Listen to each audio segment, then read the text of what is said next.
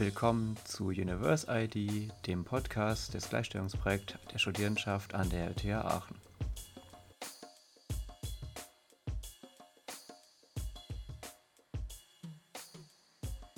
Die Grundfrage ist ja eigentlich, warum nehmen wir einen Podcast auf? Mhm. Warum denken wir, dass neben den 10 Millionen anderen Podcasts, die es gibt, dass unsere irgendwie einen Sinn hat?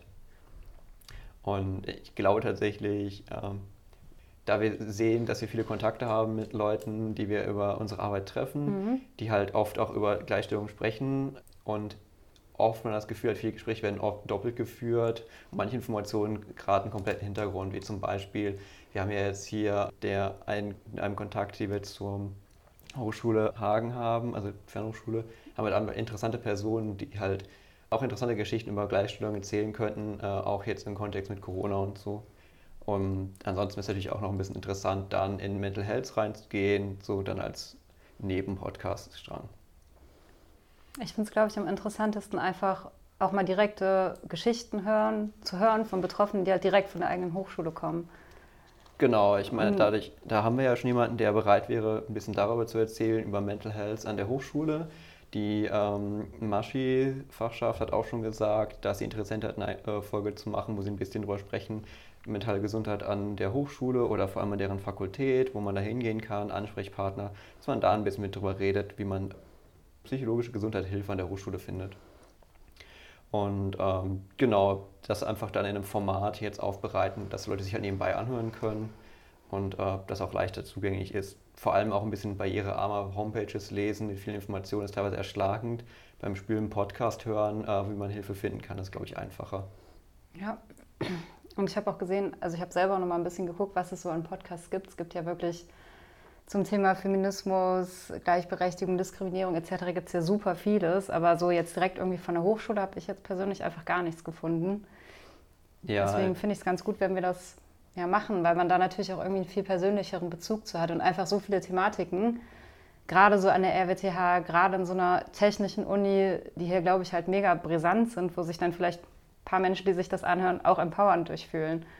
Ja, auf jeden Fall. Ich meine, wenn wir unser Publikum alleine als die äh, 47.000 Studis ansehen, würde ich sagen, haben wir schon einen relativ guten Range. Äh, sehen wir nur quasi die 33 Prozent äh, äh, sich als weiblich identifizierenden Studierenden an, haben wir auch da schon äh, eine gute Range. Also allein das ist ja quasi schon gute äh, Zielgruppe. Das haben wir ja auch letzte Woche dann gesehen bei Picture Scientist dass wir einfach, äh, die RWTH hat 900 Tickets in Anspruch genommen. Das ist natürlich dann auch so ein bisschen, es sieht, dass es gibt schon Interesse an dieser Thematik hier in der Hochschule. Die Leute wollen wirklich sich auch mit einem äh, kritischen Film zum Thema beschäftigen. Und ich glaube, da schlagen wir eine Kerbe, die jetzt langsam was offener ist, als sie es noch vielleicht vor zehn Jahren war. Ja. Wollen wir uns vielleicht auch kurz vorstellen? Ja, auf jeden Fall. Ähm, genau, dann würde ich äh, dir das Wort lassen. Ja, ich bin Alina. Ich also ich ähm, studiere auf jeden Fall auch an der RWCH Politikwissenschaften, mittlerweile Master und ähm, ja, bin eigentlich auf diese ganze Thematik äh, sowohl im privaten als auch im Bereich irgendwie des Studiums gestoßen. Vor so ein paar Jahren habe ich, würde ich sagen, angefangen, mich ein bisschen mit, den, mit dem Thema Feminismus auseinanderzusetzen und ja, mir sind einfach im Alltag dann nach und nach immer so viele Sachen aufgefallen, von denen ich irgendwie früher mal dachte, das wären irgendwie individuelle Probleme und ja, durch Beschäftigung mit der ganzen Thematik ist mir halt bewusst geworden, dass wir da irgendwie gesamtgesellschaftlich einfach so viele Probleme haben. Und ja, dann hat mich das auch im Rahmen meines Studiums irgendwie immer mehr interessiert. Ich habe angefangen, mich, mich mehr mit ähm, wissenschaftlichen Thematiken in dem Bereich so auseinanderzusetzen und Genau, habe dann letztes Jahr gesehen, dass hier die Stelle im Gleichstellungsprojekt ausgeschrieben ist und fand das halt mega interessant, gerade auch mal dann ein bisschen mehr noch neben diesem wissenschaftlichen Kontext halt auch im praktischen Kontext zu arbeiten. Und ja, macht mir auf jeden Fall mega viel Spaß. Ich finde, wir haben auf jeden Fall in den letzten Monaten trotz Corona schon so die ein oder andere gute Sache angestoßen und gemacht. Ja. Ja, dann stelle ich mich mal vor, ich bin Jan, ich bin quasi die männliche Hälfte vom Gleichstellungsprojekt. Das ist paritätisch besetzt, männlich-weiblich. Und ähm, ich bin sehr in dieses Amt geschlittert über die Jahre. Ich habe quasi von Messdiener machen, dann zu sozialer Betreuung im Internet, dann zu in teilweise Krankenhäusern aushelfen, äh, sehr vieles schon gemacht. Ich muss dazu sagen, mein Vater arbeitet in Behindertenwerkstatt. Ich habe Verwandte, die in integrativen Diensten arbeiten, die LehrerInnen sind. Das heißt, ich habe eine relativ große soziale äh, Gruppe an Menschen um mich herum gehabt. Das war schon mal da ganz gut zu sehen. Vor allem im Behindertenwerkstatt äh, aufwachsen, weil ich halt sehr oft als Kind da war, war sehr hilfreich, weil diese Kontaktängste einfach weg waren. Ähm, man merkt das selber, wenn man irgendwie dann Leute sieht, die sich als irgendwie beeinträchtigt outen, wie dann dieser Kontakt mit Leuten sich ändert und die glauben, oh, wie soll ich damit umgehen? Und ich hatte äh, nachher für mich entdeckt, dass ich diese Kontakte gar nicht hatte. Dann kam ich an die Hochschule und habe gemerkt, hm, ich bin Arbeiterkind, ich werde von BAföG finanziert, so falls deren Antrag irgendwann mal zurückkommt und ähm, würde gerne äh, in Ausland gehen können, aber wie bezahle ich das? Also habe ich in der Fachschaft dann in der Auslands AG angefangen, habe dann jahrelang Informationsmaterialien aufbereitet, wie man rausgeht und äh, mehr und mehr in der Fachschaft gemacht und bin dann irgendwann dann auch in Aster übergeschwappt, das gleiche da gemacht. Äh, bin dann in die Kultur übergeschwappt, weil ich lustigerweise Bock hatte, den Aster aufzuräumen, weil äh, man gemerkt hat, man kann nicht arbeiten, wenn es hm. unordentlich ist. Und äh, parallel habe ich ganz viele Gremien gesessen, wie der Gleichstellungskommission der Hochschule, Studierendenparlament. Ähm, einfach weil für mich Gleichstellung nicht wirklich eine Überzeugungssache ist, sondern einfach eine reine Logikfrage. Ähm, es ist doch einfach für alle besser, wenn man gleichgestellt ist. Also hat es für mich Sinn ergeben, sich dafür einzusetzen, dass alle die gleiche Informationslage haben und irgendwie auch gleich äh, rangehen können. Und dann auch immer schon die Frage, hey, ja, möchtest du das nicht machen? Du machst doch eh schon so viel Gleichstellungskram.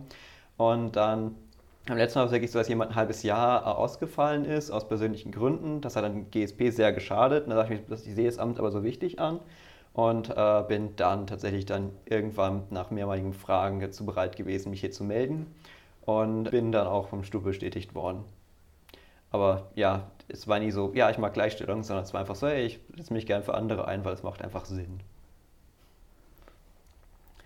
interessante Frage ist auch, was sind so Probleme, die uns dann in der Hochschule begegnet sind. Äh, bei mir war das klassische einfach Informationspolitik. Als Arbeiterkind merkst du sehr schnell, der, der Vorteil, den die anderen haben, ist, die können die Eltern fragen, hey, wie, wie mhm. gehe ich mit Lerngruppen um? Was ist diese erste Woche? Oder zum Beispiel auch, wenn du eine Beeinträchtigung hast, wen frage ich überhaupt, wenn ich Hilfe brauche? Oder wenn du der Erste bist in deiner Familie, der einen BAföG-Antrag gemacht hast oder in der Verwandtschaft, dann kannst du dich auch nicht fragen. Oder vor allem, wenn du nicht mit erst in Aachen bist, das BAföG-Amt Aachen ist speziell scheiße. Ähm, man kann halt nicht fragen. Und deswegen war, war, mir immer wichtig, Informationspolitik zu machen. Und ich habe gemerkt, andere Leute finden das sehr, sehr langweilig, Informationen rauszuwühlen. Und ich habe daran Spaß. Also habe ich sehr viel Informationsmaterial in meiner Zeit aufbereitet. Macht mich glücklich, mich durch Informationen zu wälzen. Ja, ich glaube, das ist auch einfach so ein Problem, gerade diese, diese Thematik, sage ich mal, wenn man aus einer Arbeiterinnenfamilie kommt. Du dann, ich bin zum Beispiel auch die Erste bei uns, die halt das Studium angefangen hat und mir war das damals gar nicht so bewusst, dass es einfach Hürden sind, mit denen ich dann irgendwie konfrontiert bin, mit denen halt irgendwie andere Menschen, die, sage ich mal, irgendwie so dieses Kapital, sage ich mal, bereits irgendwie in der Jugend, Kindheit irgendwie erarbeitet haben, denen die einfach nicht konfrontiert sind. Also es geht ja einfach los auch ja, bei so Fragen der Bildung, die du dann vielleicht auch gar nicht hattest, die du dir dann natürlich irgendwie im Rahmen des Studiums aneignest. Aber so als ich im, ins Studium gestartet bin, hatte ich jetzt noch nicht das kommunistische Manifest gelesen sozusagen. Aber einige meiner Kommilitonen dann halt schon. Ne? Ja.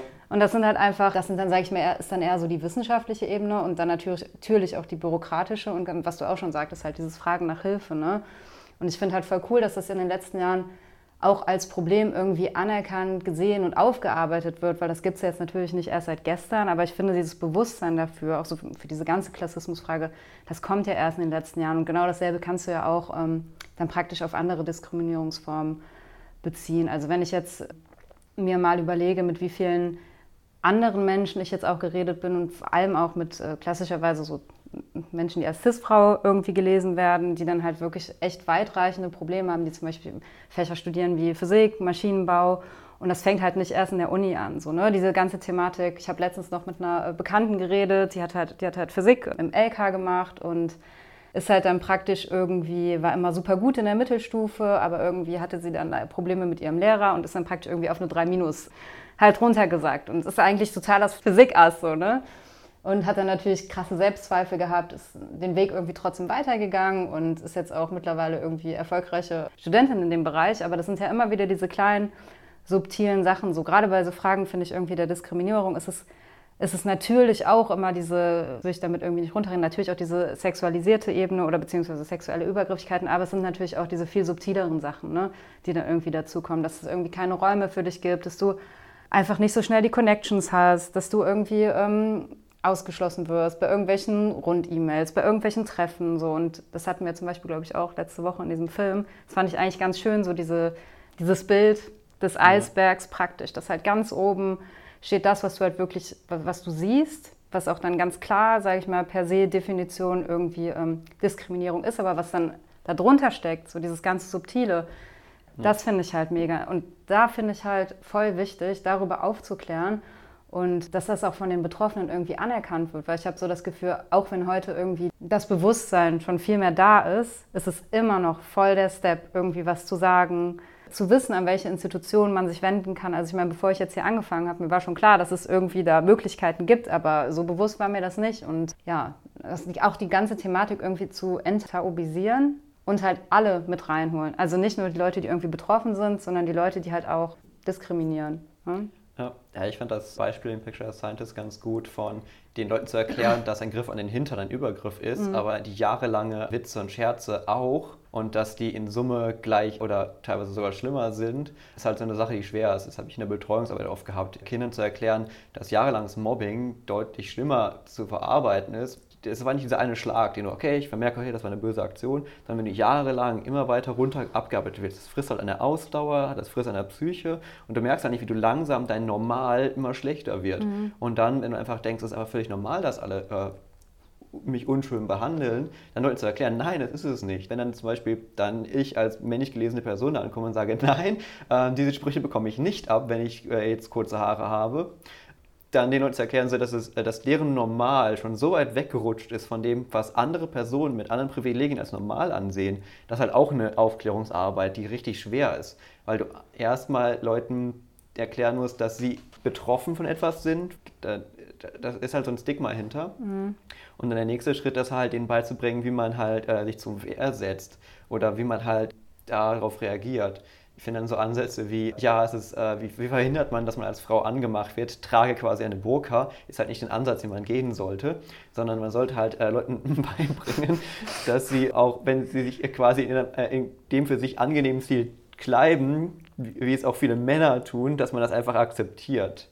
Dass sie dann halt Haut zeigen, ja, tun Männer auch. Und ja, das, ich meine, das ist ja einfach so voll das Beispiel für, dieses Klasse, für diese klassische Opfer-Täter-Umkehr oder auch Victim Blaming, wie, mhm. wie, man mhm. das jetzt auch immer bezeichnen möchte.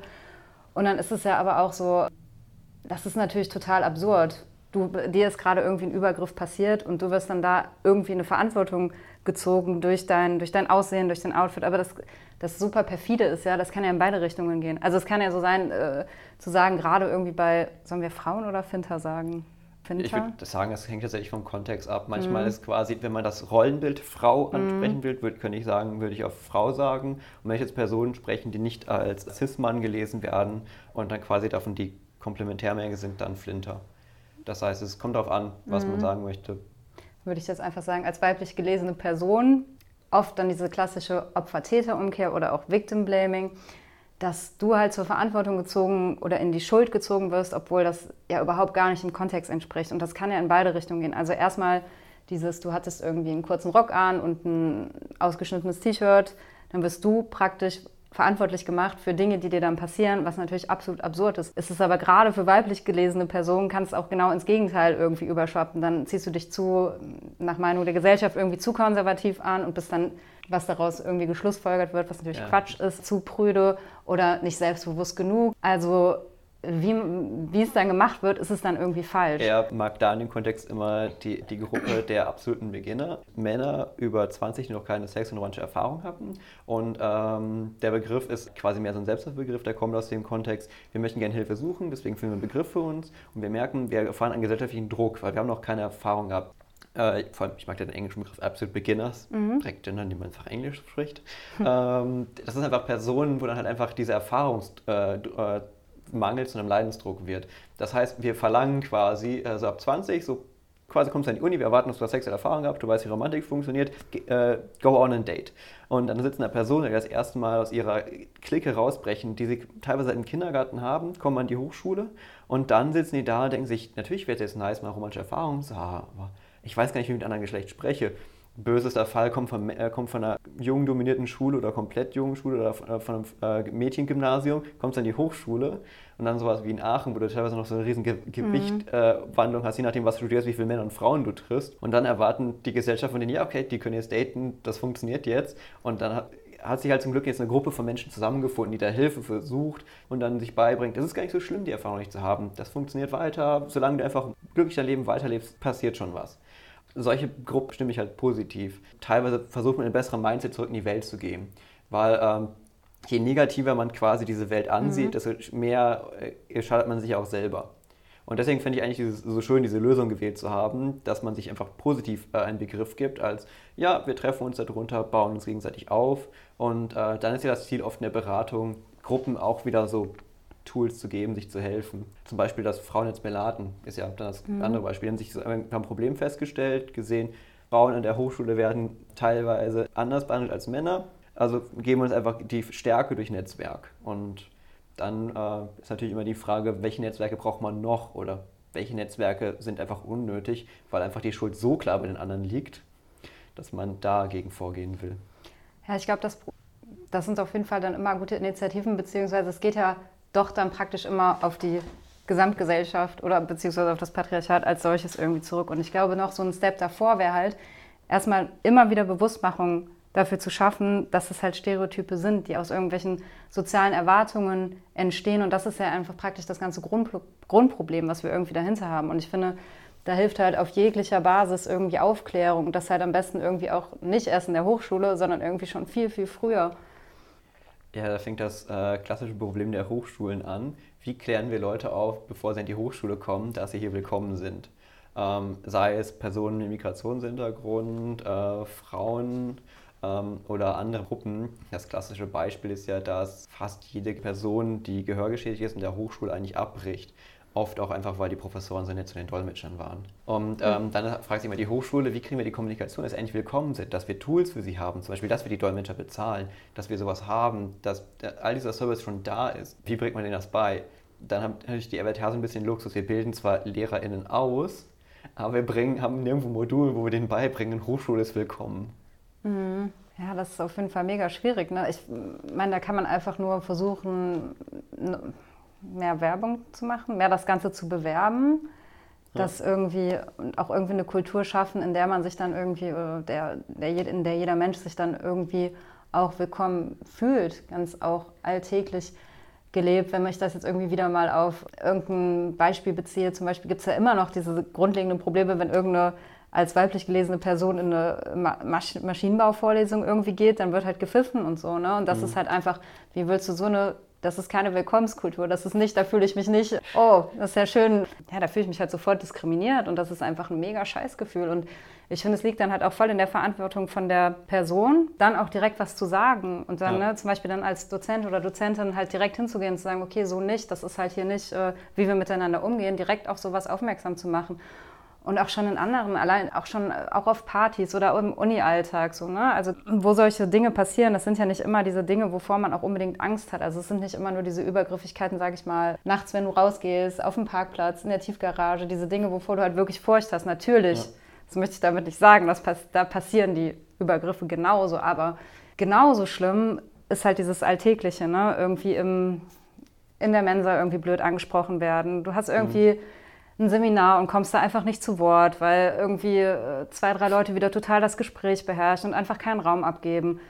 Und das ist halt eine Frage, ähm, ja, das, das, ich denke, das ist auch einfach eine Frage der Zeit und das aber immer wieder ähm, sich aufmerksam machen dadurch gegenseitig. Ne? Und das ist halt auch je nach Kontext dann immer Aufgabe von der Person, die halt da gerade irgendwie auch, erst recht die Person, die gerade irgendwie eine höhere Machtposition inne hat. Ne? Ja, ich muss aber gestehen, dass die äh, quasi Vorfälle in dem Alltag viel schlimmer sind. Hm. Der, der doofe Kommentar in der Mensa tut mehr weh als der im Parkhaus, weil im Parkhaus bist du mental darauf vorbereitet. Hm. Du hast ja quasi so ein bisschen, also ein bisschen mehr mentale Rüstung aufgebaut. Aber wenn du, wenn du jedes Mal in die Hochschule gehst, du triffst mit deinen Freunden und das ist dann quasi so ein bisschen, du lässt die, äh, die, den Schutz ein bisschen runter, weil du gewöhnst dich dran, das wird normal, und dann kommt immer ein Kommentar von der Seite. Das finde ich meistens immer ein bisschen dover, weil du bist ja eigentlich in einem Raum, der eigentlich dich schützen sollte. Und äh, natürlich, manche Leute lassen einfach gar nicht mehr äh, den Schutz runter, weil sie erfahren haben, es gibt quasi keinen ruhigen Moment. Aber es passiert halt oft genug. Das merkst du ja oft in der Beratung, dass wenn Leute sagen, ja, aber hier an der Hochschule, warum äh, muss ich mir das anhören? Das heißt, es, Leute kommen ja auch mit Erwartungen äh, an Hochschulen und Schulen, dass äh, die Dozieren und so sie schützen.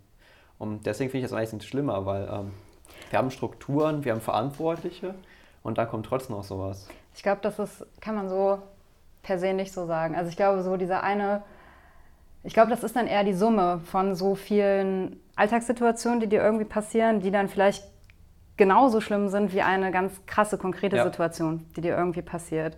Ich, mein, ich, glaube, das ist dann eher so dieses, dieses, ja, diese Summierung dann von diesen ganzen Alltagssituationen. Aber dass es, glaube ich, beides gleich wehtut, also ja. für mich würde das sich beides gleich so vom Gefühl her anfühlen. Aber ich verstehe schon den Punkt, dass du sagst, vielleicht ist man irgendwie in seinem Setting ein bisschen mehr darauf vorbereitet ja. und ist vielleicht noch enttäuschter, wenn du halt denkst, okay, ich gehe jetzt an eine Uni, ich gehe jetzt irgendwie, oder auch in eine Ausbildungs-, eine andere mhm. Art der Ausbildungsstätte, ne? Und ich erwarte da eigentlich irgendwie eine Art von Schutzraum und dann halt merkst, okay, das ist halt irgendwie äh, ja, dann doch nicht so gegeben. Aber ich meine, ähm, sollten vielleicht auch mal sagen, dass es ja solche Institutionen mittlerweile zum Glück ja. halt weitreichend irgendwie gibt. Also es ist halt, wir sind zum Glück nicht mehr an dem Punkt wie vor irgendwie 10, 20 Jahren, dass wenn jetzt so ein, wenn sowas passiert, dass man gar nicht weiß, woran man sich wenden will. Wir haben ja zum Beispiel das Gleichstellungsprojekt. Ja. Die, dass unsere Gesellschaft körperliche Übergriffe auch als schlimmer ansieht als äh, mentale Übergriffe, ist auch noch so eine äh, Debatte, die man Betreuung hier macht, den Leuten zu erklären, ja, das war gleich schlimm. Ja, weil also gerade wenn du halt auch mal auf die längerfristigen Konsequenzen irgendwie schaust, ne? so psychische Gewalt, das kann sich ja, das kann sich ja auch, wenn du dann das da irgendwie auf die Spitze treibst, kann sich das ja auch irgendwann in eine krasse psychische Krankheit, die sich dann natürlich auch irgendwie wiederum körperlich äußern kann. Ja. Ne? Also wenn man es irgendwie mal von der Seite denkt, ist es dann ja auch weitergehend in der Kausalkette gedacht, körperliche Gewalt. Ne? Ja, auf jeden Fall. Und mein klassisches Beispiel ist, wir bringen Kinder im Kindergarten bei, wie man Pflaster auf die Wunde klebt, aber wir bringen nicht bei, wie man mit Verlust oder Versagen umgeht. Das heißt, wir bringen ihnen so eine erste Hilfe bei für körperliche Probleme, aber nicht für mentale. Und ich finde, das ist eigentlich genauso wichtig, vor allem weil du mentale Wunden teilweise oft häufiger sammelst. Im Arbeitsberuf, wenn du jeden Tag äh, eine Mitarbeiterin hast, die, die dumme Kommentare zu deinem Aussehen macht, aber du nicht weißt, wie man damit umgeht, dann ist das deutlich schlimmer, als wenn du einmal in der Woche vielleicht irgendwo anschraubst, das eine passiert halt so viel häufiger und auf das bist du vorbereitet.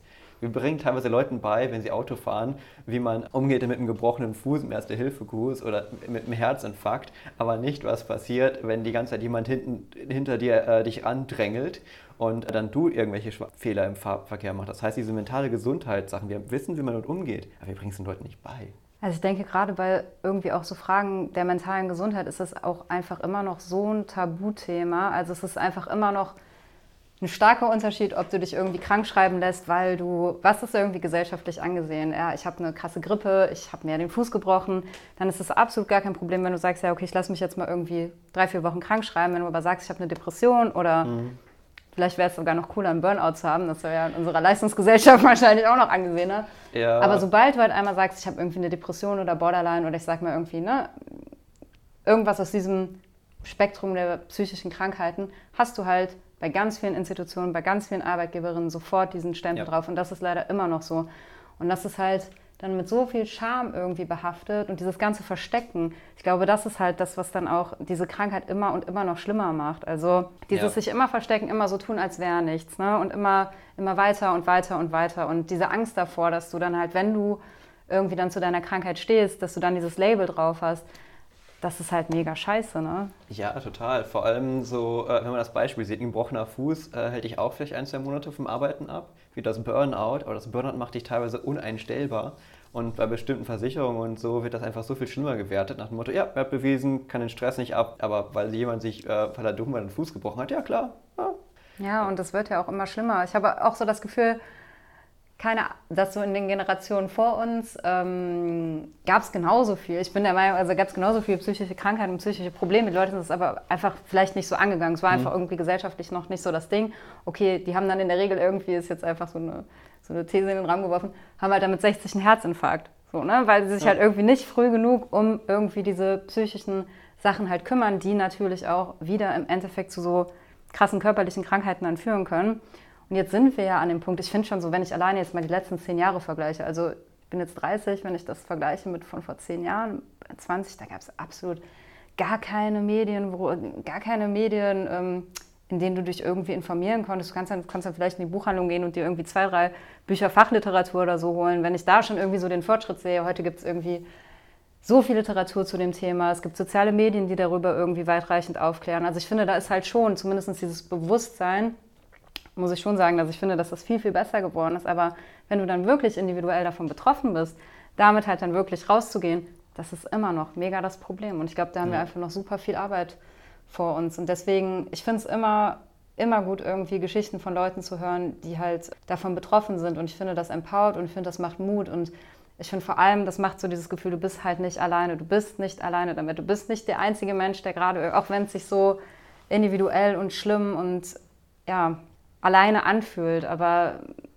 du bist nicht allein. Das haben halt ganz, ganz viele und das finde ich total wichtig, dass irgendwie so, dass es immer weiter gestreut wird. Ja, ich finde allein die Vorbilder sind da mehr geworden. Das ist so, wie du schon sagtest, wenn man sich alleine fühlt, fühlt man sich un, äh, unhilfbar, weil einfach denkst so, wenn ich dieses Problem alleine habe, dann hat er keine Erfahrung, wie mir helfen kann. Aber wenn du jetzt in den letzten Jahren siehst, wie viele äh, dann auch schon größere Prominente und kleinere Bekannte gesagt haben, nee, ich gehe zum Therapeuten, zur Therapeutin, ich lasse mir da helfen, oh, es geht mir so viel besser, seit ich das mache. Oder andere gesagt haben, ähm, das größte Fehler in meinem Leben war nicht zum Therapeuten zu gehen. Äh, das ist halt schon ein großer Wandel, der da passiert ist. Den habe ich auch bei meiner Oma mal äh, beobachtet. Ich habe meine Oma redet heute noch davon, dass sie Albträume hat. Nicht tatsächlich vom Krieg selber, sondern sie äh, hat in Schlesien gelebt und wurden ja dann von den Polen vertrieben. Und dieser komplette Verlust des, äh, des Elternhauses und komplett dann durch Deutschland wandern und dann neu irgendwo ankommen, hatte zum Glück dann auch direkt ein Dorf gefunden, wo die wirklich willkommen war und alles. Danach wurde ihr Leben wirklich gut und das war das Beste, was ihr je passiert ist. Aber sie wacht jetzt noch schweißgeballt auf und an diese Vertreibungszeit. Und dann geht zu fragen, hast du denn die Hilfe gesucht dazu? Oder hast du mit einem Therapeuten darüber geredet? Und dann einfach dieses, das war einfach keine Option. Mhm. Ich, und dann äh, habe hab ich dann so ein bisschen aus den Erfahrungen, die ich halt äh, habe, dann ein bisschen mit ihr darüber geredet, ein paar Sachen dann mit ihr relativiert, so, ja, aber das ist doch schon längst weg oder so Sachen dann äh, ihr, ihr, beizubringen, so die, die, das ein bisschen zu vergleichen, was hier passiert ist und wie gut es ihr doch geht und wie toll ihr Leben doch war und dass äh, quasi das der, ihr sie dahin gebracht hat. Meinte sie, ja, das weiß ich auch. Aber dann meinte sie auch, das mal von extern zu hören, hat ihr sehr geholfen. Da habe ich exakt, das ist ein Job von Therapeuten. Mhm. Äh, so ein bisschen äh, auch dann die Tricks beizubringen, wie man mit sich selber umgeht. Und man sah so ein bisschen die Erkenntnis so, ja, vielleicht hätte ich mal früher dahin gehen sollen, so vor 40 Jahren, war der Satz meiner Oma und ich dann da, ja. Ja, aber vor 40 Jahren, mit Sicherheit gab es da auch schon äh, einige Therapeutinnen, aber ich glaube, A, vielleicht auch nicht genug, B, war einfach das Bewusstsein ja. dafür überhaupt nicht da. Aber was ich irgendwie auch immer eine gute Strategie oder Möglichkeit finde für Menschen, die sich halt immer noch echt so super schwer damit tun, halt diesen Step zu gehen, ne? irgendwie eine, sich eine Therapie zu suchen, psychologische Unterstützung. Ich meine, da kann ja auch jeder seinen eigenen Weg finden. Ne? Es muss ja vielleicht auch nicht immer die klassische Psychotherapie sein, aber es gibt ja. mittlerweile so viele Unterstützungsmöglichkeiten, Selbsthilfegruppen etc. Den Menschen so zu erklären, hey, das ist einfach nur ein Gespräch. Du gehst einfach nur dahin und redest mit einer Person, die dir einfach nicht so nahe steht und du entlastest, finde ich auch immer ein gutes Argument, damit auch dein soziales Umfeld, weil überleg mal, das ist auch anstrengend für die Menschen, die du liebst, die immer wieder mit deinen Problemen zu konfrontieren und das halt einfach so ein bisschen zu erklären, dass es, es ist ja auch im Endeffekt ein Gespräch, ein, Ex ein Gespräch mit einer Expertin. So. Ja. Und dann muss man ja wieder sagen, die Freunde sind oft nicht geschult, mit solchen ja. Sachen umzugehen. Wenn, ähm, wie oft ich gehört habe, ja, da hat mir äh, die andere Person erzählt, dass ihr schlecht geht, wie gehe ich damit um? Und meine erste Antwort ist so, du rätst denen zum Therapeuten zu gehen? Ja. Das ist nicht dein Job, du wurdest dafür nicht ausgebildet. Die haben eine sieben Jahre teilweise Ausbildung gemacht, über solche Gespräche zu führen. Das hat einen Grund. Das sind einfach so ein bisschen auch dann Freunde haben nicht die Aufgabe, deiner Therapeutin zu werden, sondern die haben die Aufgabe, dich daran zu erinnern, dass man da hingehen sollte. So als Maximum. Und allein das ist oft schon sehr schwer heutzutage. Und alleine, wenn man, in, wenn man sitzt da, du hast vom, ein Fach, das sich sehr belastet, vielleicht mit der Lerngruppe reden, seid ihr auch so von diesem Fach äh, belastet und so ein bisschen auch quasi Gleichgesinnte suchen, ist halt auch etwas, was man Leuten beibringen muss. Ja. Und deswegen bin ich immer sehr froh, dass, es immer, äh, dass Selbsthilfegruppen mehr normaler werden, dass jetzt einfach äh, heutzutage machen Leute einfach einen Discord-Server auf, reden darüber dann über das Fach und äh, kotzen sich da so ein bisschen mental aus. Super wertvoll und ist halt immer einfacher geworden. Deswegen bin ich so ein riesen Freund von diesem so äh, Internetmöglichkeiten zu gehen. So ein bisschen Anonymität, meistens vielleicht noch mit Namen, aber nicht das Gesicht haben. Du fühlst dich anonymer, dann darüber äh, unterhalten, auch teilweise auch Online-Therapie suchen, was für Leute, die komplett nicht aus dem Haus gehen können wegen Angst oder ähnlichem, hilft es auch sehr. Das Angebot wird besser.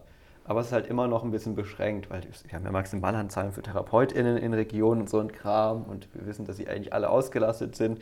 Das heißt, jetzt die Politik ist auch so ein Jahrzehnt, vielleicht zwei hinter der aktuellen Bedarf. Aber es kommend, die Leute lernen sich die Hilfe zu holen und äh, sie, sie, lernen auch tatsächlich, wenn man ihnen äh, Ratschläge gibt, zuzuhören, mehr als früher.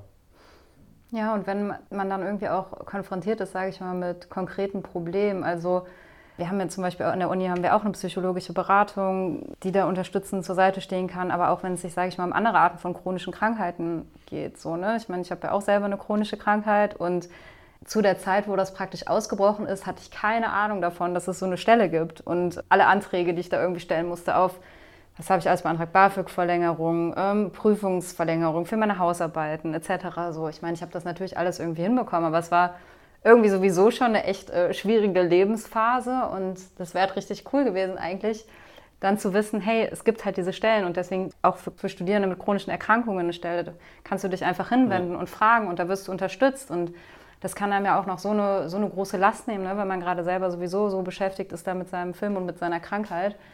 Und das ist einfach voll schön zu wissen, finde ich mittlerweile, dass wir da doch durchaus irgendwie auch schon ganz gut ausgestattet sind an der Hochschule. Ich ja. glaube, es fehlt noch so ein bisschen, ich glaube, wir dürfen noch weiter daran arbeiten, dass es einfach noch bekannter wird. Ja, um die Stelle selber zu nennen, Vorschub ist halt auch schon bekannter geworden.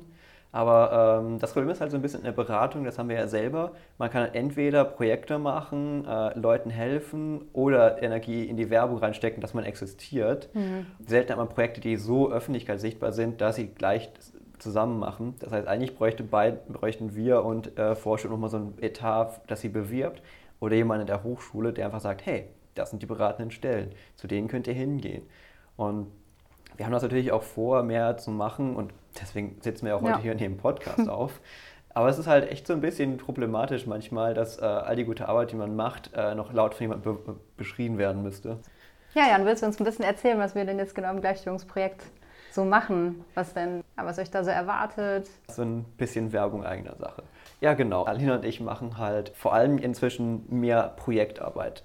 Wir haben so ein bisschen uns mit den Gleichstellungsbau abgesprochen, dass wir Beratungen, die bei denen gut eingesetzt ist, an die weitergegeben haben. Machen natürlich immer noch Einzelfallberatungen, wenn Leute wirklich mit Studierenden reden möchten. Aber wir haben tatsächlich bei uns ein bisschen die Stärke entdeckt, auch Projekte zu machen, wo wir mehr Studierende erreichen. So haben wir halt die Education Week gemacht, wo wir uns mit der Karte und vielen anderen zusammengesetzt haben, haben da das Thema Sexualität, Geschlecht und auch Geschlechtswahrnehmung so ein bisschen angesprochen, um da so ein bisschen Sachen rauszunehmen. Das heißt, so exemplarisch. Wir versuchen halt jetzt Projekten und Vorträgen, also das Thema so ein bisschen mehr an die Leute zu bringen, damit halt genau dieses Tabu dadurch wegsinkt, dass es einfach bekannter wird. Und ansonsten helfen wir auch noch anderen Initiativen ähm, bei ihrer Arbeit. Ähm, so äh, helfen wir rollenfrei, sich äh, zu treffen und nicht ganz so von den ganzen ähm, bürokratischen Sachen belastet zu sein, sondern einfach, die, die sollen ihren Aktivismus betreiben, die sollen ihren Spaß haben und wir beide machen quasi schon diesen ganzen bürokratischen Kram. Also wälzen wir den einfach direkt für mich ab, weil für uns ist keine Mehrarbeit, ab und zu mal äh, eine Mail mehr an den Aster zu schreiben oder mit denen zu reden. Und ähm, da sehe ich so unsere Stärke auch drin, dass wir so ein bisschen Leuten helfen können, sich durch die Hochschule zu graben, vor allem da ich halt das so lange gemacht habe, dass ich äh, quasi die meisten Schnellwege kenne. Und ansonsten halt mehr Aufklärungsarbeit jetzt machen, so ein bisschen Podcast aufnehmen, ähm, die Homepage bald dann aufsetzen, dort dann halt auch äh, Leuten Möglichkeit geben, Ressourcen zu finden, wie man sich helfen kann und dann auch andere dann äh, zu bewerben, wie Vorschub über den Instagram-Account und da auch ein bisschen Aufklärungsarbeit zu machen, äh, interessante Fakten dort posten und ein äh, bisschen mehr so das Thema Gleichstellung und vor allem auch Gleichstellung von nicht nur Mann und Frau mehr an die Personen zu bringen. Ja, genau, das kann ich eigentlich nur genauso unterstützen. Jetzt vielleicht noch ganz, ganz konkret für die nächsten Wochen haben wir auch äh, noch den einen oder anderen Workshop geplant. Wir werden einen Workshop machen, um, so ganz grob über das Thema Catcalling. Was bedeutet das? Und dann versuchen wir irgendwie in kleinen Gruppen das ein bisschen zu erarbeiten. Wie kann ich da auch irgendwie ja, selber Handlungsstrategien irgendwie gegen entwickeln? Weil das Problem ist ja voll oft, man ist da mit so einer Situation konfrontiert und egal wie viel du dich schon mit der Thematik beschäftigt hast, geht mir selber auch so. Manchmal bist du einfach so baff und bist in so einem Ohnmachtsgefühl und denkst, ey, ich habe doch so viel in meinem Kopf, eigentlich was ich jetzt dazu sagen könnte, aber es ja. kommt gerade einfach nichts raus, weil du wieder in dieser Ohnmacht bist und daran halt so ein bisschen zu arbeiten wie kann ich da vielleicht ein bisschen besser mich stark machen? Als Person, die ja selber mal mit langen Haaren sehr oft weiblich gelesen mhm. wurde, ich habe meine faire Person an Catcalls abbekommen.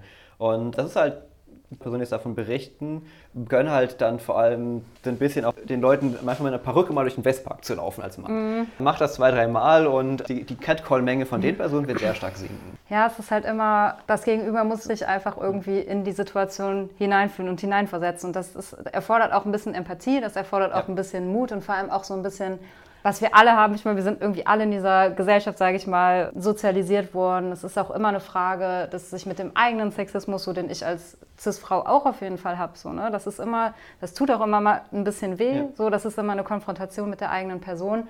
Aber es führt uns wahrscheinlich letztendlich dazu, dass wir alle irgendwie ein bisschen glücklicher, befreiter und friedlicher in diesem System leben können. Und ähm, ja, das ist mir auf jeden Fall ein Anliegen. Irgendwie darüber aufklären, Mut machen zu zeigen, dass du halt kein Einzelfall bist, dass du nicht alleine bist, dass du keine Angst haben musst, dass es Institutionen gibt, wie zum Beispiel uns, wie zum Beispiel auch das Gleichstellungsbüro, ähm, dass es auch rechtliche Mechanismen gibt, sowas, ne? Ja. Dass es einfach Sanktionsmöglichkeiten gibt. Es gibt die Möglichkeit, gegen sowas vorzugehen, ob, ob das jetzt über das Hochschulgesetz ist, ob das irgendwie über strafrechtliche Sanktionen ist. Und das halt auch wirklich dann ja, in Anspruch zu nehmen, weil das ist einfach ja. wichtig. Sowas sollte einfach nicht so stehen bleiben. Und je mehr Leute das dann halt immer wieder machen, ja. Manchmal braucht es dann halt auch einfach scharfe Konsequenzen und scharfe Sanktionen, damit sich halt auch irgendwann dann äh, langfristig auch wirklich was ändert. Ja, vor allem der nächste interessante Punkt ist halt, ich bin jetzt halt nicht mehr die betroffene Person von den Catcalls, ich bin jetzt halt der Beisteher. Und mhm. als Person, die sie halt erfahren hat, habe ich halt schon häufiger jetzt einfach den Antrieb selber, den Leuten zu sagen, hey, das ist ziemlich dumm, was du da gerade sagst. Weil ich einfach genau weiß, wie, die, wie sich die andere Person fühlt, die so äh, wie catcalled wird weil die meisten verstehen einfach nicht, wie äh, es ist nicht der eine Catcall, der wehtut, es sind die tausenden Catcalls, die auf Dauer wehtun. Den einen kann man vielleicht noch sagen, ah, der hat das nicht gesagt, was ich verstanden habe, sagen. Das habe ich ja selber die ersten paar Mal getan. So, ah, nee, der hat, mich, der hat schon wieder gesagt, sexy Mädchen hinterhergerufen, dieses dann da. Und dann, die, aber die, die, Energie, sowas wegzufiltern, nimmt halt immer mehr ab und das ist halt auch dann das Anstrengende. Und wenn halt ab und zu mal jemand sagen wird, hey, das ist du, was du gesagt hast, zu den Leuten, die dann gerufen haben, ähm, allein dadurch erreicht man ja schon sehr viel. Das heißt, selbst wenn wir dem Workshop nur Beistehende erreichen, äh, ist das super wertvoll.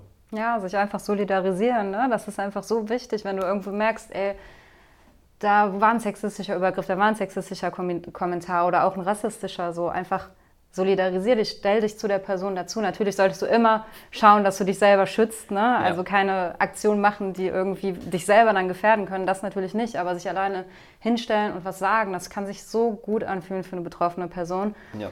Und gerade wenn es halt auch vielleicht von Menschen kommt, von denen du das nicht so erwartet hättest, das ist dann natürlich nochmal ganz Premium. Aber äh, es ist einfach ja. immer eine gute Sache. Ja, auf jeden Fall. Und da ein, mein Lieblingszitat aus Picture Scientist war, das muss ja wirklich schlimm für Jane gewesen ja. sein. Und ja. ich, ich sitze da vor dem, vor dem Rechner und denke mir so, ja. War auch ein bisschen low, ne? Seine, also, die, seine Kommentare dazu. Die, die, Energie, die man reinstecken muss, das als normal anzusehen, die, die, hätte wenig Energie reinstecken müssen, einmal sich zu beschweren. Das ist halt das, was in meinem Kopf dann als Standpunkt kommt. Aber es ist doch viel anstrengender, das zu verdrängen. Weil der, der, muss doch gesehen haben, dass das eine dumme Aktion war. Weil selbst wer das mit einem Kerl gemacht, den, den Hang runterschubsen, wer findet das lustig? Ja. Und dann zu sagen, oh ja, das muss ja wirklich schlimm für sie gewesen sein. Ja, aber glaub mal, ich glaube, das ist auch heute einfach noch bei so vielen Sachen so. Da geht einfach ja schon dieses ganze, wie viele Leute finden das noch normal irgendwie in der Straße? Sonst würde es ja nicht passieren tagtäglich, sonst wären wir ja, ja nicht tagtäglich mit dieser Scheiße halt konfrontiert. Ne? Und es macht halt so viel mit dir selbst. Allein schon dieses Gefühl, ich würde voll gerne mal nachts joggen gehen. So, mache ich nicht. Keine Ahnung. Kann ja. ich nicht. Ja, klar, kann ich schon, wenn ich dann natürlich äh, mich total aus meinem Schutz irgendwie herausbewegen will und irgendwie, mhm. aber äh, ich gehe nicht alleine joggen nach irgendwie, nach Sonnenuntergang. Ist jetzt so ja. eins von diesen super, ja, super bekannten Beispielen, aber was mich halt ja, total betrifft auch irgendwie selber und äh, das, das Beispiel finden meine Eltern besonders lustig. Äh, eins, äh, also ich bin halt äh, als rothaarige Person kein Freund der Sonne. Aber besser gesagt, die Sonne mag mich nicht. Ähm, das heißt, äh, im Sommer mittags Sport machen war nie eine Option für mich. Aber ich war halt Radfahrer, das heißt, wollte halt schon im Training bleiben. Das heißt, die einzige Option, die ich hatte, war, ab Sonnenuntergang bis in die Nacht Fahrrad zu fahren. Dann bin ich teilweise um 10 Uhr losgefahren und bin um 3 Uhr morgens zurückgekommen. Und am liebsten fahre ich durch Wälder. Das heißt, ich bin ja.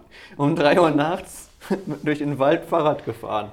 Ähm, meine, meine, Eltern haben ganz klar gesagt, meinen Schwestern würden sie das sowas von nicht erlauben können, einfach weil mental, äh, bei mir konnten sie sagen, ja, dem passiert schon nichts, er ist ja ein Junge. Damals hatte ich die langen Haare, damals war ich wirklich schlank. Äh, ich glaube, die meisten äh, Angreifer hätten erst so beim zweiten Schlag gemerkt, dass sie keine Frau schlagen. Also gut, dass ich das meinen Eltern nie so erklärt habe, aber ich kann halt sehr gut das verstehen. Erst als ich so nachher drüber nachgedacht habe, was, welcher Gefahr ich eigentlich drin war und so, wurde mir das dann unwohler, aber ich habe immer noch dieses Riesenprivileg, auch mental, dass ich nachts einfach rausgehen kann. Ja, ich glaube, das ist auch, ist auch verknüpft mit dieser mentalen Sache und es ist auch eine Frage, bei mir ist es zum Beispiel so, dass ich vor sieben Jahren, also auf jeden Fall noch nicht so lange, ja noch ganz anders gehandelt hätte und auch noch viel fahrlässiger war, auch noch nachts überall rumgelaufen bin und ähm, auch in Gegenden, wo ich mich heute einfach, weil ich da vielleicht einfach viel mehr Bewusstsein für entwickelt habe, Sachen gehört, passiert sind, ähm, die mich dann dafür einfach bewusster gemacht haben. So, ne? Und das ist auch einfach, aber mit so einer ständigen Angst irgendwie verbunden. Das ist ja total der Einschnitt in deine Freiheit. Also ja. überleg mal, wie sich das anfühlt, einfach ähm, nicht mehr frei dich bewegen zu können, nur weil einfach die Sonne untergeht. Das ist eigentlich komplett absurd. Ne? Ja. Und das, ist, ähm, das überträgt sich dann auch auf so viele andere Ebenen. Also alleine, wenn du dann auch schon, keine Ahnung, zu einer bestimmten Uhrzeit irgendwie am Hauptbahnhof vorbeigehst und du weißt, du rechnest ja irgendwie immer schon so implizit mit Kommentaren. Ja. Und das, ich glaube, man unterschätzt auch gerade bei diesen Alltagssituationen, was es immer wieder für eine Kraft kostet, mhm. was, das, was das für eine Angst mit sich trägt und wie viele Ressourcen eigentlich frei werden könnten, wenn wir das halt alles nicht hätten, so, ne? Ja, ich bereue es nicht, die Haare jetzt kurz zu haben. Die sehe mich ganz klar als nicht Mann, aber jetzt als Mann gelesen zu werden, ist definitiv ein Bonus, den ich habe. Ich merke tatsächlich in Situationen, dass ich Privilegien abgebe, wenn ich mich als nicht binär oute. Du merkst direkt so, mhm. flupp, sinkt in die Frauenkategorie runter. Und äh, es, ist richtig, es ist richtig faszinierend zu beobachten, dass ähm, wenn ich mich quasi komplett als Mann verhalte und sonst das alles, äh, ich kann quasi meinen Privilegien-Check machen, indem ich Leuten einfach erkläre, wie ich mich selber identifiziere und sehe, wie sie verschwinden. Und das ist einer von diesen Momenten, der so strange ist. Und ähm, ich komme halt aus einer, quasi aus einer super privilegierten Position, aber habe halt äh, immer noch so den Kontakt quasi zu den anderen Gruppen gehabt. Als Rothaariger wurde ich nonstop in der Schule deswegen diskriminiert, weil, oh, ich war der Rothaarige. Natürlich ist man dann das Mobbing-Opfer, weil anscheinend ist das Standard. Und ähm, das heißt, ich hatte immer so den Luxus, äh, für mich, für, meine, äh, für mein Aufwachsen, dass ich so ein bisschen zwar die Privilegien hatte, aber auch immer äh, quasi in irgendwelchen Minderheitsgruppen reinsortiert wurde, weil Leute müssen immer Konterminderheiten haben. Und hatte da so die Erfahrung gemacht, äh, dass ich quasi aus den einen Privilegien anderen Leuten helfen kann, weil ich weiß ja, wie schlimm es ist, dieser kompletten Un äh, zu sitzen, wo man wirklich da sitzt, man kann einfach nicht mehr handeln, du weißt, alles, was ich jetzt mache, wird gegen mich verwendet werden. Wenn ich jetzt mecker, dann, dann bin ich der doofe Rothaarige, der dann laut gegen die anderen vorgeht. Oder wenn die Frau gegen den Chef beschwert, dann ist sie die, die, die Zicke in der Firma und sowas. Das habe ich halt alles erfahren und habe halt gemerkt, dass äh, ich mich halt zurückziehen kann, quasi mein Privileg und diesen riesen Luxus dafür habe. Und anstatt jetzt einfach mich darin auszuruhen, versuche ich halt möglichst aus dieser Position zu helfen. Aber ähm, ich musste halt dafür wirklich dumme Erfahrungen machen, um zu merken, wie es den anderen geht. Und das will man den anderen ja nicht antun. Aber irgendwie, manchmal habe ich das Gefühl, die müssten diese Erfahrungen machen, damit mhm. sie einschreiten. Ja, aber vielleicht wird es im ersten Schritt auch einfach, oder der erste Step wäre natürlich, wie auch Privilegien-Check, einfach, dass es das jeder überhaupt erstmal macht. Ich meine, wenn ja. wir schon an dem Punkt wären, dass jeder Mensch der Gesellschaft, der halt, ich bin ja auch privilegiert, so definitiv, so ich kann studieren, ich bin weiblich gelesene Cis-Frau, ich habe noch nie irgendwie in meinem Leben irgendeine Art, wie denn auch, irgendwie eine Art von Rassismus oder so erlebt. Das ist halt, sich dessen halt auch irgendwie bewusst zu sein, das ist halt mega wichtig. Ne? Und ich finde, das schafft ja auch schon irgendwie so eine Empathie. Ne? Aber das ist, finde ich, eine ganz, ganz schwierige Frage. Wie kommt man wirklich dahin? Weil du bist ja nicht diese Person. Ne? Du kannst es ja gar nicht so. Du bist ja nicht in der Situation. Du bist ja nicht in ja. irgendeiner Situation, wo du so lebst. Ich glaube, da gibt es aber auch so ein Projekt, wo du ähm, jetzt so eine VR-Brille dir irgendwie anziehen kannst, dann durch die Augen von, keine Ahnung, einmal ja. durch den durch die intersektionale Diskriminierungspalette irgendwie durch. Und das finde ich eigentlich ja. so, keine Ahnung, vielleicht ist das sowas irgendwie, vielleicht sind solche Projekte irgendwie erste Steps. Ne? Ja. Und dann hat das natürlich auch was damit zu tun, okay, dann bist du dir deiner Privilegien bewusst und dann geht es ja aber auch darum, ja, wenn wir jetzt was verändern wollen, dann müssen wir aber auch Macht abgeben. So. Ja, total. Und das ist halt, da wird es dann ja schon wieder irgendwie kritisch, weil wenn wir zum Beispiel jetzt dann auch endlich mal irgendwann in äh, ein paar Jahren dieselbe Anzahl von Frauen in Führungspositionen haben wollen wie Männer, dann impliziert das natürlich auch, wir haben nur, wir haben jetzt, sage ich mal gesagt, einfach nur zehn Posten, dann müssen da auch ein paar abgegeben werden. Ja. Und das erfordert halt ein ja, eine, das heißt, Rück, eine, äh, eine, andere, eine Umverteilung der Macht sozusagen, weil mehr Posten schaffen können wir ja nicht. Genau, das, das ist halt, glaube ich, auch die wichtige. Mann muss, mhm. äh, muss quasi vom Amt zurücktreten, damit der Frau das einnehmen kann. Die Frage ist halt, sehen wir, dass der Mann zurücktritt oder der Mann der Frau den Platz gibt? Und das ja. ist halt so den, den Schritt, den man gehen muss. Da gibt es halt Beispiele, wo einfach Firmen gesagt haben, hey, wir hatten jetzt äh, jahrzehntelang einen, einen Vorstandsvorsitzenden. Rein mathematisch ergibt es keinen Sinn, dass es wieder einer wird, also machen wir jetzt einfach mal eine Frau in den Posten. Und das ist natürlich super aber wenn man jetzt wieder hingeht, ist, da kann man halt das auf so vielen Seiten positiv wie kritisch mhm. sehen. Und dann ist halt die Frage, welche Werte sind uns dann wichtiger? Dass wir am Ende alle die gleichen Chancen haben oder dass wir perfekt fair nach dem, Letter, nach dem Buchstaben des Gesetzes waren. Ich glaube halt alle die gleichen Chancen, das ist einfach ein totaler Mythos. Wir werden niemals ja. alle die gleichen Chancen haben. Allein wie wir schon auf die Welt kommen, so der eine ist irgendwie ein sportlicher Typ, der andere ist eher ein bisschen schmächtig. Dann ähm, eine kommt vielleicht mit ein bisschen, mit einem höheren sozialen oder intellektuellen Kapital einfach schon mal per se irgendwie auf die Welt. Wir haben keine, wir werden niemals eine Chancengerechtigkeit haben. Ich finde es wichtig, dass wir eine Zielgerechtigkeit haben, dass wir, dass wir alle dieselbe Möglichkeit haben, auf dasselbe Ziel zuzusteuern. Ja. Weil das andere ist, denke ich, irgendwie ein Mythos, den es halt gar nicht geben kann. Und definieren wir mal Zielgerechtigkeit als ganz grundlegende Sachen, einfach ein, ein Dach über dem Kopf, regelmäßig Nahrung, einigermaßen Arbeit, die dich natürlich bestenfalls irgendwie auch noch irgendwie erfüllt. So. Ja, oder auch die Chance, sich beschweren zu können. Ja. Also, dass man tatsächlich den Leuten auch gibt, sich gleich äußern zu können mit den gleichen Folgen. Ich meine, Sprache ist so eines der gleichstellendsten Tools. Selbst die meisten Personen sind immer noch in irgendeiner Art und Weise Form möglich, Sprache in Schrift oder per Ton äh, zu produzieren. Das heißt, wenn man allein das so schon runterbrecht, und ich will, dass einfach jede Person, die einfach einen Satz sagt, dass auf die anderen gleich auf diesen reagieren. Das heißt, wenn eine Person etwas sagt, mhm. dass zum Beispiel das klassische Beispiel ist, eine Frau ruft in den, in den Meetingroom rein, wie wäre es, wenn wir äh, Werbung machen bei dieser Zielgruppe? Der Raum nickt, ein Mann eine halbe Stunde später sagt, hey, die Zielgruppe müssen ja. wir noch beachten. Also, oh, voll klar, schreiben wir direkt auf, dass einfach die, die Reaktionen auf den quasi gleichen Informationsinput die gleiche ist. Und das ist also etwas, was ich als das, das Ziel ansehe, dass quasi die Reaktion auf die exakt gleiche äh, Aktion von Leuten halt quasi so ein bisschen Bias-Filtering betrieben wird. Dass wir halt wirklich ein bisschen weniger vorfiltern, sondern einfach wirklich auf das reagieren, was Leute machen. Und das Gleiche ist halt, wenn jemand wirklich scheiße ist und halt etwas macht, dass wir dann nicht denken, ah, aber der hat doch so eine gute Zukunft vor dem, den müssen wir doch jetzt durchgehen lassen. Nein, der hat Scheiße gemacht, der wird gleich behandelt wie alle anderen, die die gleiche Scheiße gemacht haben. Dass man auch da halt da in die Richtung geht, dass man Leute auch gleich bestraft. Jetzt zum Ende des Podcasts natürlich die Frage, was wollen wir eigentlich noch erreichen? So, wir sind auch ein bisschen was im Amt und wir haben natürlich beide Ziele. Ich persönlich habe jetzt gesehen, dass ich einfach diese Macht vom Gleichstellungsprojekt darin sehe, Projekte anzubahnen, anderen Leuten zu vernetzen und einfach so ein bisschen als Bindeglied dazustehen, wie wir es jetzt bei der Sex Education Week oder Picture Scientist oft gemacht haben.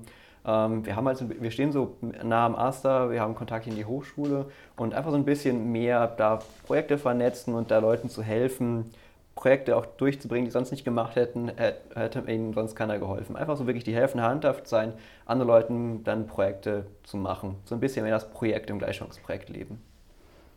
Ja, ich finde es immer auch ganz gut, wenn wir unterstützen können, wie zum Beispiel Rollenfrei, eine feministische Diskussionsrunde, die sich jeden Donnerstag um 20 Uhr trifft. Und da werden halt auch immer ganz unterschiedliche Themen besprochen, zum Beispiel Pinkwashing, Solidarität unter Frauen, es ist eine Einsteigerinnenrunde zu feministischen Themen. Und das Schöne ist halt einfach, dass es wirklich super divers ist, dass ganz viele Leute da sind, die sich eigentlich auch noch gar nicht irgendwie großartig mit der Thematik beschäftigt haben. Und das finde das find ich halt genau super wichtig und richtig cool, damit es halt auch ein bisschen streut. Und was ich auch schön finde, da sind auch ganz viele äh, Student Studentinnen, also aus ähm, MINT-Fächern. Und ähm, ja, das finde ich auch super gut, dass das da jetzt so ein bisschen ankommt. Was mir persönlich einfach auch super wichtig ist, ist, einfach das bekannter zu machen. Also dass es halt Institutionen gibt, die halt helfen, dass es uns gibt, dass es das Gleichstellungsbüro gibt, dass es solche Vereine wie Vorschub gibt. Einfach klar zu machen, hey, wir sind irgendwie da, es gibt Hilfe, du bist nicht alleine und auch Mut zu machen, wie ich das eben auch schon mal gesagt habe, einfach den Leuten Mut zu machen, dass die auch kommen und ja, auch einfach diese, diese Anerkennung dessen, das ist nicht dein Problem, dein individuelles Problem, du bist nicht schuld, so. Das ist eine Gesellschaft, eine gesamtgesellschaftliche Kiste und es gibt mittlerweile einfach zum Glück schon ein paar Institutionen, an die, an die du dich wenden kannst. Und das ist mir halt total wichtig und ja, ich freue mich auf jeden Fall auch noch auf die Workshops, die wir irgendwie geplant haben dieses Jahr. Ich hoffe, dass das ein oder andere dann jetzt auch in Person stattfinden kann, weil ich finde, das Ganze ist dann auch sehr empowernd und schön, wenn man sich dann auch ja. mal gegenseitig sieht und trifft. Und Bestimmte Sachen muss man nicht erklären, wenn man Körpersprache lesen kann. Ja, genau. Ja, gut, dann hoffen wir, dass euch unser erster Podcast gefallen hat und wir werden dann jetzt anfangen, weitere Leute einzuladen, die dazukommen, mit uns nicht über das Thema im Bereich Gleichstellung unterhalten ja, für die nächsten Runden haben wir auf jeden Fall geplant, die Seite von Mental Health vom Podcast und würde ich da auf jeden Fall ein bisschen mehr erzählen die nächsten Wochen. Ansonsten haben wir noch geplant, vielleicht mal die ein oder andere Studentin einzuladen. Mit, äh, mit den Menschen können wir dann auch ein bisschen reden über, ja, über die verschiedenen Problematiken, die wir angesprochen haben. Und ja, alles, was wir heute so ein bisschen angerissen haben, ja, versuchen wir dann noch ein bisschen näher aufzuarbeiten in den nächsten Folgen. Und wir freuen uns, wenn ihr wieder einschaltet.